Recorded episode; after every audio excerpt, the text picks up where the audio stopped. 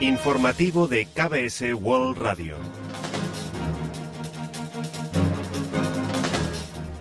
Bienvenidos un día más al informativo de KBS World Radio.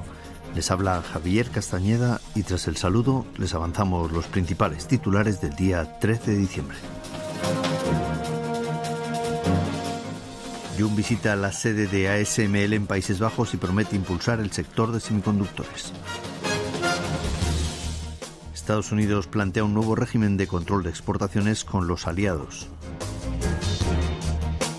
Gobernador ruso se reúne con ministro de Economía norcoreano. Exteriores investiga al surcoreano sancionado por Estados Unidos.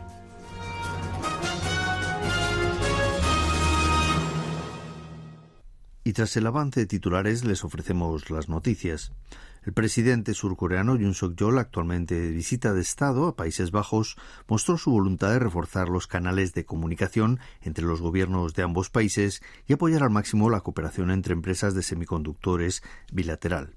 El martes 12 asistió a una reunión empresarial en la sede de ASML, empresa mundial de semiconductores, donde expresó su anhelo por reforzar aún más la alianza bilateral en dicho sector. El encuentro también asistió el rey de Países Bajos, Guillermo Alejandro, y presidentes de grandes conglomerados de ambos países como Samsung Electronics, Grupo SK, ASML y ASM. En concreto, Jun solicitó a Peter Wenick, presidente de ASML, estrechar la colaboración con empresas surcoreanas para promover la innovación en materia de semiconductores y estabilizar la cadena de suministro global. También anunciaron que Samsung Electronics y SK Hynix invertirán 360 billones y 120 billones de wones respectivamente para crear el mayor clúster de semiconductores del mundo. Asimismo, firmaron tres memorandos de entendimiento, entre los que destaca el establecimiento de la Academia Avanzada en Semiconductores Corea del Sur Países Bajos, donde alumnos de posgrado de ambos países podrán realizar cursos de aprendizaje práctico. El primero de estos cursos comenzará el próximo mes de febrero en Países Bajos. Por otra parte, Samsung Electronics invertirá un billón de wones para establecer con ASML un centro de investigación y desarrollo de tecnología en fabricación de semiconductores de próxima generación en Corea del Sur. Un alto funcionario del Departamento de Comercio de Estados Unidos ha revelado que valoran crear un nuevo régimen de control de exportaciones multilaterales con países aliados que posean tecnologías avanzadas como Corea del Sur para evitar que tecnologías de alto nivel como los semiconductores o las computadoras cuánticas caigan en manos de países adversarios. Alan Estevez, subsecretario adjunto de Seguridad Industrial del Departamento de Comercio estadounidense, destacó una conferencia sobre seguridad económica entre Estados Unidos y Corea del Sur celebrada en Washington el día 12, que el actual régimen de control de exportaciones multilateral, que contempla el acuerdo de Wassenaar, no se adapta al ritmo actual de desarrollo tecnológico.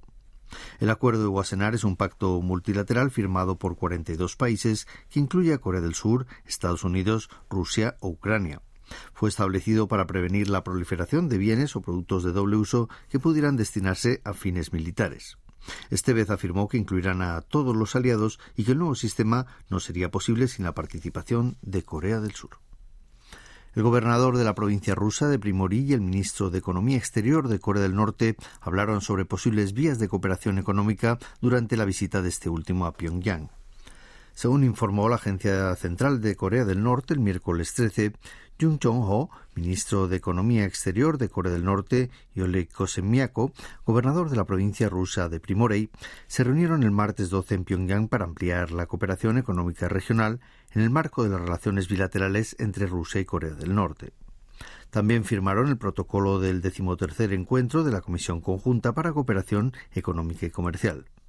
La delegación de Primorí llegó a Pyongyang el lunes 11 y previamente el gobernador Kosemiako anunció que intentarían promover la cooperación en sectores como turismo, comercio y agricultura. El Servicio Nacional de Inteligencia de Corea del Sur confirmó el martes 12 que sigue de cerca los movimientos de Corea del Norte ante los indicios de reanudación de envío de trabajadores norcoreanos a Rusia. El Ministerio de Exteriores explicó el miércoles 13 que está investigando al primer surcoreano que figura entre los particulares sancionados por Estados Unidos por ofrecer apoyo indirecto a Rusia con la guerra de Ucrania. Expresó que el gobierno mantiene un rol responsable para con la comunidad internacional y siempre se ha mostrado a favor de una solución pacífica de la guerra de Ucrania, además de respetar estrictamente el control de las exportaciones y las sanciones contra Rusia. Destacó que Seúl se esforzará por cumplir con las pautas fijadas, incluyendo las exportaciones ilegales a través de terceros. El martes 12, la Oficina de Control de Activos Extranjeros del Departamento del Tesoro de Estados Unidos impuso nuevas sanciones a 150 entidades y particulares que ayudaron a Rusia a adquirir productos militares, maquinaria y equipamiento. La lista incluye por primera vez a un surcoreano. Se trata de un particular identificado como Lee, de 61 años. Washington ha sancionado a varias empresas de transporte marítimo rusas por su implicación en comercio y traslado de municiones norcoreanas. Según informó el martes 12 hora local el Departamento de Estado estadounidense, se trata de tres navieras, IBEX, Asia Shipping Company y Asia Shipping Holdings. Estados Unidos dice tener fundadas sospechas del traslado masivo de proyectiles y municiones de Corea del Norte hacia Rusia, coincidiendo con la reunión que Sergei Shoigu, ministro de Defensa ruso, mantuvo con Kim Jong-un en Pyongyang entre el 25 y el 27 de julio de 2023. También especula que los envíos de municiones norcoreanos a Rusia continuaron tras la cumbre celebrada entre Vladimir Putin y Kim Jong-un el 13 de septiembre. El Banco Asiático de Desarrollo, ADB, estima en un 2,2% su pronóstico de crecimiento para Corea del Sur durante el próximo año. Según informó el Ministerio de Planificación y Finanzas el miércoles 13, ADB mantuvo su proyección de crecimiento real del Producto Interior Bruto de Corea para 2024 en un 2,2%, el mismo nivel que en septiembre, al estimar que la tendencia de recuperación económica que comenzó el segundo semestre continuará el próximo año. La previsión de ADB supera el 2,1% presentado por el Banco de Corea y el Instituto de Investigación Financiera de Corea, igual a las del Fondo Monetario Internacional, FMI, y la del Instituto de Desarrollo de Corea, KDI. Según ADB, Corea presenta una coyuntura donde conviven factores positivos, como la recuperación de las exportaciones, con elementos negativos como la incertidumbre económica global. Además, sitúa las previsiones de crecimiento para 2024 de otros países asiáticos en un 4,5% para China, un 2,7% para Taiwán y un 6,7% para India, entre otros. Un tribunal de Montenegro ha decidido prorrogar dos meses la detención del empresario de criptomonedas Kwon Do-hwan, también conocido como Do Kwon, aceptando el requerimiento judicial de Corea del Sur y Estados Unidos, países que solicitan su extradición. El fundador de Terraform, cuyo nombre real es Kwon Do-hyun, llevaba meses en paradero desconocido tras huir primero de Corea del Sur y después de Singapur, antes de que su empresa colapsara el año pasado. Finalmente, en marzo de 2023, fue arrestado en Montenegro por usar un pasaporte falso.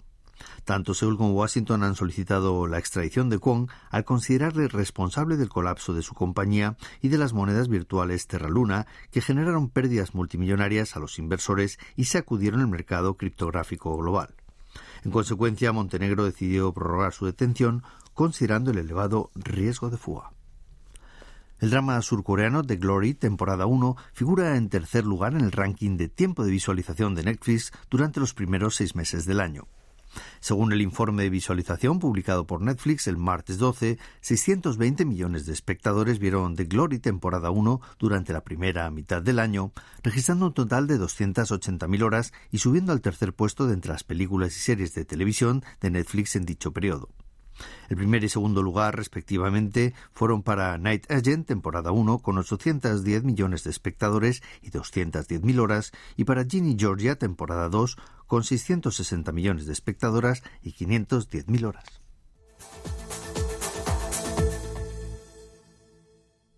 Y ahora pasamos a ofrecerles el pronóstico del tiempo. Para el jueves 14 se espera un día nublado y lluvias de evolución diurna en Cholla, en Gyeongsang del Sur y también en Jeju, que por la tarde se expandirán a todo el territorio nacional. La temperatura oscilará entre 1 y 11 grados centígrados de mínima en la mañana y las máximas entre 8 y 17 grados por la tarde, sin gran diferencia respecto al miércoles. La calidad aérea será buena en todo el país. Y a continuación comentamos los resultados del parqué. El mercado bursátil surcoreano se mantuvo a la baja el miércoles 13. El índice general, el Kospi, bajó un 0,97% hasta cerrar en 2.510,66 unidades. En tanto, el COSDAC, el parque automatizado, tuvo un día peor y remitió un 1,22%, hasta culminar en 829,31 puntos. Y en el mercado cambiario, el dólar se depreció frente al won, cotizando a 5,9 wones menos que el martes y cerrando la jornada en 1.319,9 wones por unidad.